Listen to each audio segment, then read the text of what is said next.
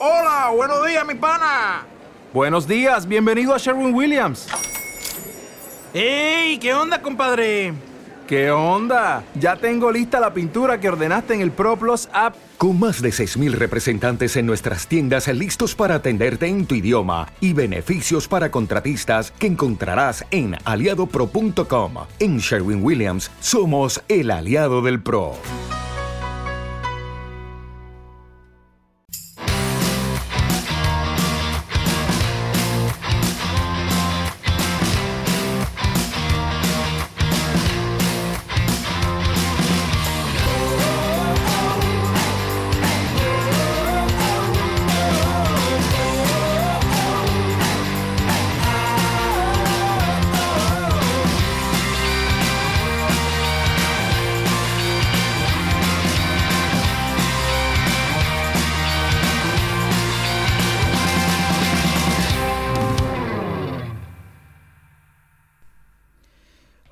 Esto es Arte Guión Sanos y yo soy José Diego Barber. Hoy es nuestro cuarto podcast en Arte Guión Sanos y es 25 de marzo. Hoy sí que no fallo. Por fin, no fallo. Eh, bueno, eh, estos primeros podcasts eh, estoy tratando de, de, dar los conceptos que yo considero básicos pero muy importantes para empezar a entender la estrategia de artesanos que iré compartiendo más adelante, pero ahora no es el momento de compartir la estrategia. Lo primero es empezar a entender cuáles son esos conceptos que son súper importantes, que nuestra mente empiece a aceptar y empiece a darse cuenta para poder aprovechar la estrategia eh, que más adelante compartiré con vosotros. Ayer dejamos el podcast, eh, ayer fue un podcast, eh, la segunda parte de mm, proyecto herramienta, en la que eh, bueno, si no lo habéis escuchado, os recomiendo que escuchéis el número 2 y el número 3, donde explica bien este concepto y es un concepto importante. El concepto de herramienta es dejar, es eh, empezar a dejar ya de, que eh, de necesitar de que otras personas extraigan valor de nosotros. Una herramienta por sí sola no puede hacer ningún trabajo, necesita un proyecto que la ponga en marcha. Ese proyecto lo que hace es ver todo lo que tiene a su alrededor como un recurso para poder llevar a cabo eh, ese proyecto. Dentro, de, dentro de, lo que hablamos ayer, estuvimos hablando de que cuando la persona está, digamos, la empresa para la que trabajas está extrayendo valor de ti, es decir, cuando tú eres una herramienta necesitas que alguien extraiga valor de ti. Tú no estás decidiendo cuál es el proyecto en el que podrías dar lo mejor de ti. Luego hay alguien que ve parte de potencial, que tú puedes solucionar algún problema que él tiene y entonces está extrayendo ese valor de ti. Decíamos ayer que el valor que esté extrayendo no quiere decir que sea tu único valor. Hay muchas otras cosas que puedes hacer. Y evidentemente si estás escuchando esto es porque estás pensando qué otras cosas podría hacer, cuáles serían otras cosas que, que me harían sentir eh, más conectado, que me harían sentir que, que, tiene más sentido lo que hago y que estoy más orgulloso de lo que hago y que quiero seguir aprendiendo en esa dirección. ¿Correcto? hablamos de eso, de que, de que necesitamos, la herramienta necesita alguien que extraiga valor y que lo que tenemos que empezar a dejar de pensar es en nosotros como una herramienta y, empezar a pensar en nosotros como un proyecto. ¿De qué me quiero encargar de solucionar? ¿Cuál es ese problema importante que me gustaría solucionar? Por supuesto, un problema importante siempre es para mí. Hay millones de problemas por todo el mundo, pero la cuestión es que empecemos a decidir cuál sería ese problema que nosotros queremos solucionar. Todo en este mundo, todo lo que se compra es una solución a un problema. Todo lo que se compra en el mundo es una solución a un problema. Tenemos que empezar a pensar en problema y en solución. Y tenemos que empezar a pensar en valor, tenemos que empezar a reconocer cuál es el valor que nosotros tenemos dentro de diferentes actividades. Lo ideal para que uno llegue a, conectar consigo mismo, como para que pueda decidir qué es esa cosa, cuál es su qué, cuál es ese negocio, cuál es ese sector, cuál es ese problema que querrías solucionar, que ahora mismo no sabes, o si lo sabes no estás completamente seguro de ello. Para eso lo más importante es conectar contigo mismo y sobre todo reconocer cuál es tu valor. Y decidir cuál es el valor que quieres aportar en el futuro o en el presente. Pero eso es algo que la mayoría de personas no tiene claro. Así que no vamos a empezar por ahí. Vamos a tratar de empezar por tratar de reconocer el valor en algo cotidiano, en el trabajo que tienes hoy. ¿Correcto? Antes de eso, quería eh, empezar a comentar, porque el podcast y el proyecto se llama Arte-Sanos, no se llama Artesanos todo junto, sino que se llama Arte-Sanos.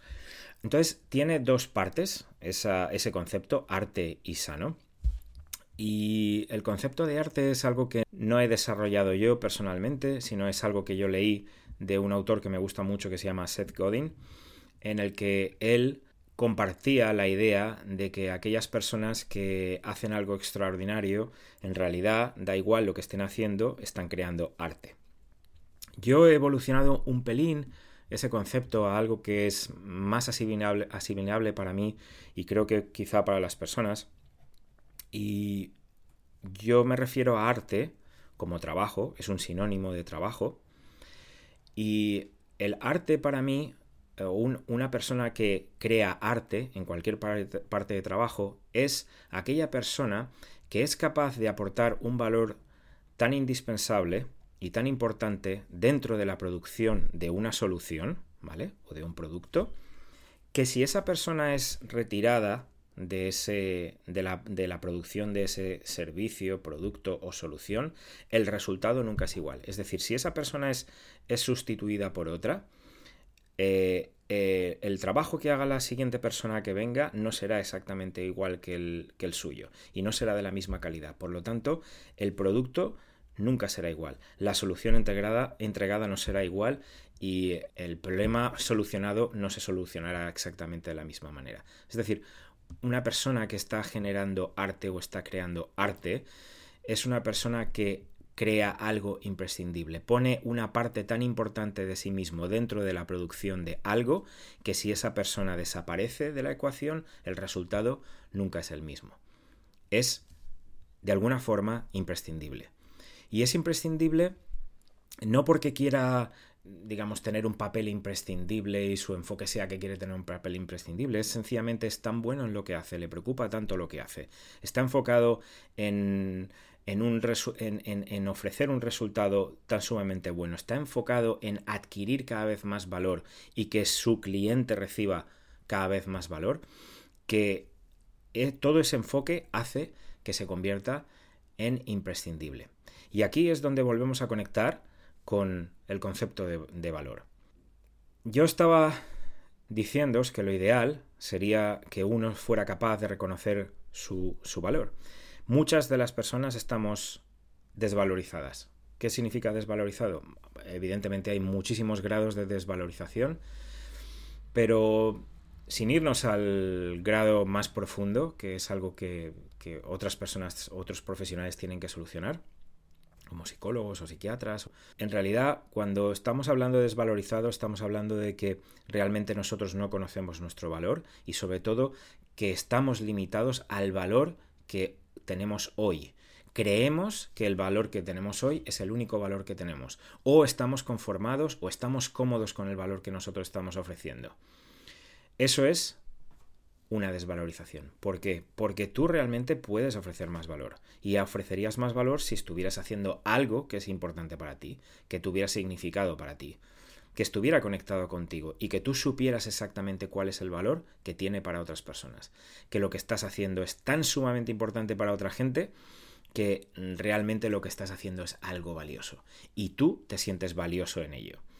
Decíamos ayer también que tú puedes estar haciendo las cosas muy bien, Ahora mismo en tu negocio puedes estar haciendo las cosas muy bien en la empresa en la que trabajas, pero al mismo tiempo puedes sentir que no estás haciendo algo valioso. Tienes ese tienes ese, mm, ese malestar, esa inquietud de que quieres hacer algo que sea más valioso, que sabes que puedes dar algo mejor y que hay algo por ahí fuera que podrías estar haciendo que te haría sentir eh, mucho más valioso, mucho más pleno, eh, que tuviera mucho más sentido para ti. Y todo esto, este concepto de arte guion sanos es para este tipo de gente. para esas personas que tienen esa, ese malestar, esa inquietud, eh, que saben que pueden, que pueden conseguir una experiencia mejor de vida cuando realmente hagan algo que tenga significado para ellas. Para coger un concepto, este concepto y que, y que sea un poco, más, un poco más fácil para nosotros, la idea sería hacer un pequeño ejercicio hoy con cada una de las personas que estéis escuchando esto. Sería, si tú estás trabajando para alguien ahora mismo o tienes cualquier tipo de empresa, independientemente de que quieras cambiar, quieras hacer algo diferente, vamos a empezar por lo que estás haciendo hoy. La cuestión es, de lo que estás haciendo hoy, ¿tú eres consciente del valor que estás ofreciendo? Te lo explico un poco mejor. Toda relación es una relación vendedor-cliente en el mercado. Por eso se llama el mercado. Hay alguien que vende y hay alguien que compra. Si tú estás trabajando para alguien, tú eres el vendedor y tu jefe es tu cliente. Y si tú tienes una empresa o tienes un negocio local, eh, tú eres el vendedor y el que te compra es un cliente. La diferencia mm, primordial que hay es que cuando uno tiene una relación contractual dentro de una empresa, su cliente solo es uno, es su jefe directo. Pero cuando uno tiene un negocio, tiene muchos clientes. Tiene algunos que tienen mucho más peso, tienen otros que son nuevos clientes, pero no solo tienen un cliente, tienen varios clientes a los que tienen que satisfacer sus necesidades y tienen que solucionarle sus problemas. Si estás trabajando para alguien ahora mismo, es importante que empieces a pensar cuál es el valor que yo tengo para mi jefe, cuál es el valor que yo tengo para mi empresa. Es decir, ¿por qué mi empresa me sigue pagando un sueldo? ¿Por qué mi empresa me está comprando a mí? ¿Qué es lo que realmente me compra mi jefe? ¿Qué es lo que realmente me compra mi empresa? Y aquí podemos tener muchas respuestas. Voy a empezar con algunas respuestas que no me gustan absolutamente nada y son bastante descorazonadoras, pero son así. Mi jefe me puede comprar, por ejemplo, porque despedirme le costaría mucho dinero. Y aunque no está completamente satisfecho conmigo, me sigue comprando. Porque su coste de dejarme ir es más alto que el de mantenerme. Mi jefe me puede, me puede comprar porque aunque no hago todo lo que, lo que tengo que hacer, contratar a una nueva persona requeriría pues eh, poner anuncios, em, entrevistar y ahora no está para eso, por ejemplo. Mi jefe me puede comprar porque, por ejemplo, yo tengo una, una gran cartera de clientes y hay clientes que han decidido que que solo me compran a mí. Incluso si me pongo enfermo o cualquier cosa, o me voy de viaje o estoy de vacaciones, intentan esperar a que yo vuelva, porque tienen una relación directa conmigo. Mi jefe me puede, me puede estar comprando porque mm, soy la única persona de la empresa que habla un idioma del nuevo mercado que quiere abrir, por ejemplo Rusia o China. Eh, mi jefe me puede, me puede estar comprando porque yo le aporto ideas que el año pasado hicieron que se, abrieran nuevos mercados y nuevas ideas y nuevos productos y nuevas soluciones. Mi jefe me puede estar comprando porque soy el único que le trae información del mercado, es decir, el único que le hace reportes y le dice lo que los clientes le están diciendo de verdad. Mi jefe me puede seguir comprando porque le estoy ofreciendo más de lo que me pide o mi jefe me puede estar comprando porque sabe que me está pagando más barato que otra persona y yo se lo estoy aceptando. Todo esto son posibilidades reales. La cuestión ahora es que tú te preguntes por qué tu jefe te sigue comprando las horas. ¿Por qué sigues trabajando en la empresa que estás trabajando? Ahora mismo, eh, como he dicho, estamos a 25 eh, de marzo yo no sé cuándo estarás escuchando este podcast, pero lo que estaba pasando el 25 de marzo seguro que no lo olvidarás tú tampoco. Estamos en plena eh, cuarentena. Estamos todos confinados en casa. Llevamos aproximadamente 10 días y nos quedan 10 días más como mínimo. Y lo que estamos viendo es a nivel no solo España, sino a nivel todo el mundo, estamos viendo que las empresas están haciendo eres temporales. en Estados Unidos está siendo muy muy fuerte, aquí en España está siendo muy muy fuerte y estoy escuchando, eh, nosotros estamos muy conectados con Estados Unidos, estamos, eh, viendo vídeos de, personas que, nos, aportan, valor, que tienen enfoques de, vida, de mercado, de negocio que a nosotros nos valen, seguimos aprendiendo todos los días. Y estamos viendo que esas, eh, personas que tienen negocios muy importantes en Estados Unidos están dejando ir a, a sus plantillas también y están explicando por qué están dejando ir a sus plantillas y a quiénes de sus plantillas están dejando ir. Porque no están dejando ir a, todos de la plantilla, están dejando a una parte. ¿Quiénes se quedan ahora? Ahora se quedan los imprescindibles. Aquellos que si yo los echo a la calle, mi empresa tiene un verdadero problema, porque tendrá un problema no solucionado. Ahora falta ver qué tipo de persona eres tú si eres una persona que realmente eres imprescindible en tu empresa de alguna forma o eres tan prescindible como para que ahora mismo se haga un ERE temporal y luego veremos si se puede contratar o no se puede contratar. Ahora hay una incertidumbre brutal. Es un momento muy animal, la verdad. Yo tengo la sensación de que es un momento incluso más complicado que la, que la crisis de, de 2008, porque porque es, económicamente está afectando a muchos sectores, no solo, no solo a uno. Y vamos a ver qué es lo que pasa. Vamos a ver, vamos a ver qué pasa con, cuánto tiempo tarda esto, si tenemos vacunas, si esto se va a hacer mm, cíclico. No tenemos ni idea de por dónde van las cosas. Pero si nosotros somos una herramienta, volvemos al concepto de herramienta, estamos siempre a disposición de que alguien extraiga valor de nosotros y cuando ya no quiere extraer valor de nosotros, entonces somos prescindibles.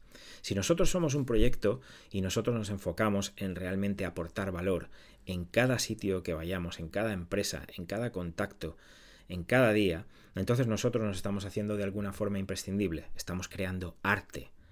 Nosotros si salimos de la ecuación el resultado no es igual.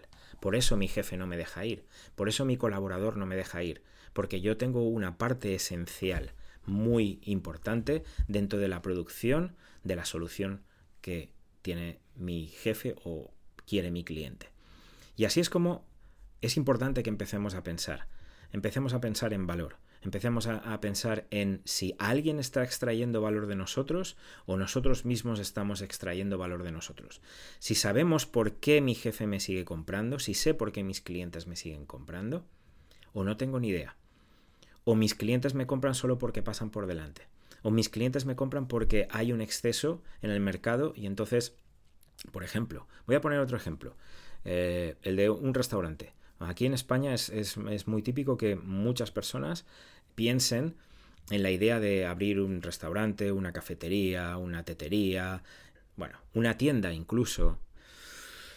Tienda de cualquier tipo, tienda de ropa, tienda de zapatillas, tienda de bicicletas, un montón de cosas. Pero vamos a centrarnos, por ejemplo, en restaurante, para que sea un ejemplo que, que quizá eh, le toque a, a, alguna gente de cerca o que sea muy fácil de visualizar. Cuando yo abro un restaurante, si yo me pregunto ¿Cuál es el problema que soluciono? Y yo digo, mmm, soluciono que la gente pueda comer, es decir, la gente que tiene hambre venga aquí.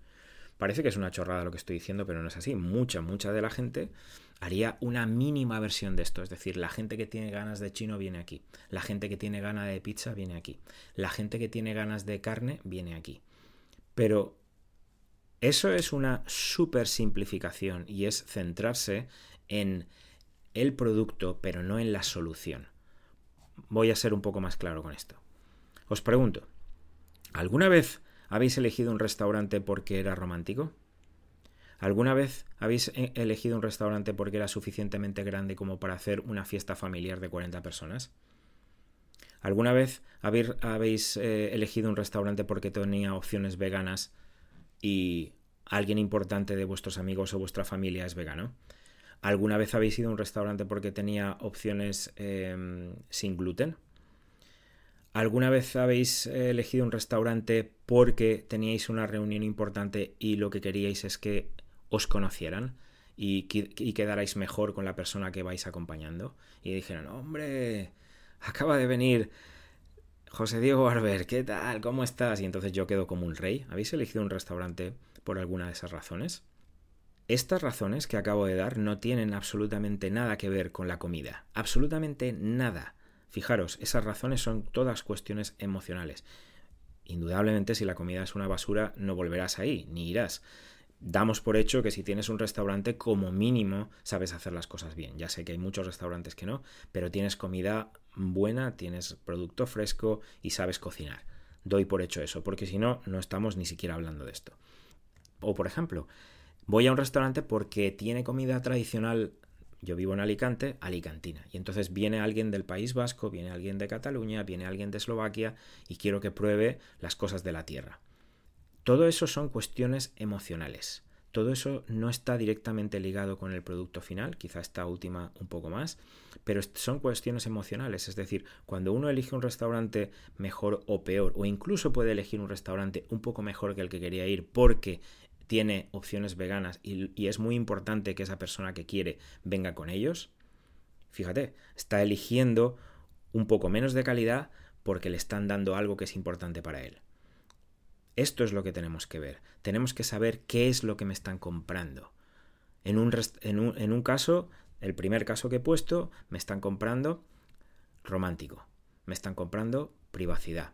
En otro me están comprando familia o eventos. En otro me están comprando reconocimiento. Estas cosas son las que tenemos que empezar a integrar. ¿Qué me están comprando? ¿Qué me está comprando mi cliente actual? ¿Qué me está comprando mi jefe si es que trabajo para alguien? A partir de ahí, reconozco cuál es el valor que yo tengo en mi empresa o cuál es el valor que yo tengo en el mercado actual. En mi calle, en la calle donde tengo el negocio, o en, o en mi ciudad, o en mi empresa, o en mi sector, o en mi departamento. ¿Qué es lo que me están comprando? ¿Qué me están comprando? ¿Soy el que, el que tiene los secretos de la empresa? ¿Me están comprando confidencialidad? ¿Me están comprando que soy el único que sabe gestionar los números bien? ¿Qué me están comprando? Porque, ¿qué es lo que ocurre directamente cuando sabes cuál es tu valor? Cuando sabes tu valor, sabes lo que te mereces y por lo tanto, ¿qué puedes pedir? Puedes pedir más. Y no solo más dinero, puedes pedir más de la vida. Puedes exigir más de la vida. ¿Por qué? Porque tú sabes tu valor. Y cuando tú sabes tu valor, puedes exigir más porque sabes venderlo mejor. Sabes lo que te compran, por lo tanto, lo que haces es hincapié en, en qué es valioso para esa persona cuando tratas de vender tu producto. Convencerlo o tratar de explicar cuáles son las ventajas de ello. ¿Correcto? Muy importante este concepto de valor. Conecta con el concepto que empezamos a desarrollar ayer de herramienta proyecto. A la herramienta siempre hay que extraerle valor. El proyecto sabe cuál es el valor que tiene. Tenemos que dejar de ser herramientas. Si quieres tener una vida plena, si quieres tener un trabajo que sea interesante, que te conecte, que te haga sentir, tienes que extraer valor de ti mismo. No puedes dejar que alguien extraiga valor de ti. Tienes que decidir cuál es el valor que quieres ofrecer al mundo. Y tienes que empezar a valorar las cosas en función del valor. ¿eh? Y este es un buen ejercicio. Ahora mismo hagas lo que hagas, tengas un negocio que quieras cambiar o quieras evolucionar, porque directamente no hace falta que tú quieras eh, abandonar lo que haces, quizás simplemente necesites un toque, quizás simplemente necesites una redirección de lo que estás haciendo. Pero tienes que saber cuál es el valor que estás ofreciendo y tienes que saber cuál es el valor que quieres ofrecer. Tu valor personal iremos desarrollándolo en diferentes, en próximos podcasts a medida que vaya ofreciendo nueva información, quizás sea más fácil para ti, estoy seguro que va a ser más fácil para ti eh, reconocer tu propio valor. Y sobre todo, lo que te va a ayudar a reconocer tu valor es exponiéndote, exponiéndote a nuevas experiencias. Esa es la única forma en la que vas a descubrir nuevos valores de ti. te vas a ver en nuevas situaciones y te vas a reconocer valioso en esas situaciones. Y al mismo tiempo sabrás cuándo abandonarlas, cuando ya no sean interesantes para ti o hayan creado su función, porque puedes empezarlas y sean valiosas para ti. Por ejemplo, nuestro restaurante terraza vegano en Eslovaquia ha sido muy interesante y nos ha aportado muchas cosas durante dos años. Y este año, porque teníamos este proyecto y otros proyectos también, hemos decidido dejarlo aparte. Pero nos ha aportado muchísimo. Hemos aprendido cosas muy importantes para nosotros, que tenían una relación fundamental en lo que es nuestra versión de éxito. Un concepto que pronto compartiré con vosotros muy interesante. Versión de éxito. ¿Cuál es mi versión de éxito? Pequeña recapitulación de este capítulo. Conectábamos con ayer, herramienta, proyecto. Dejamos de ser herramientas. Ya no dejamos que alguien extraiga valor de nosotros decidimos cuál es nuestro valor y para decidir nuestro valor tenemos que elegir un proyecto en el que nos queremos volcar. Ese proyecto es el que, el que nos genera valor. Ese proyecto es en el que nosotros nos centramos para ser más valiosos cada día, para implementar nuevas cosas, para mejorar nuestra solución. Segundo concepto, arte-sanos. Arte es un sinónimo de trabajo. Pero como trabajo, es una palabra que quizá mañana, eh, mañana hagamos un podcast sobre eso. El trabajo mm, viene, hay una palabra muy interesante en, en, checo, no os lo desvelo, creo que mañana hablaremos de eso, creo que estará muy bien. No me desvío. Arte es un sinónimo, sinónimo de trabajo, pero lo que significa es que en vez de que haga algo que mucha gente puede hacer o puede hacer, hago algo tan diferente, tan extraordinario, tan especial que si yo soy extraído de esa ecuación, el resultado nunca es igual. Si yo dejo de hacer lo que yo estaba haciendo y ponen a otra persona haciendo lo que yo estaba haciendo, el resultado no será igual, nunca será igual. Por lo tanto, aquello que yo estoy haciendo tiene una parte tan importante de mí como para que el resultado sea único. Eso es arte, eso no es trabajo. Yo estoy poniendo mi arte en ello, yo estoy poniendo una parte muy importante de mí. Yo estoy poniendo un valor fundamental para que el resultado sea único. Yo soy una de las variables, si no la más importante, para que se produzca ese resultado. Eso es arte. Y sano es lo que ocurre cuando yo soy arte. Gracias por escucharme hoy. Podcast número 4 de Arte-Sanos. Estamos a 25 de marzo. Seguimos en cuarentena, pero estamos creando valor somos valiosos. Gracias, nos oímos mañana.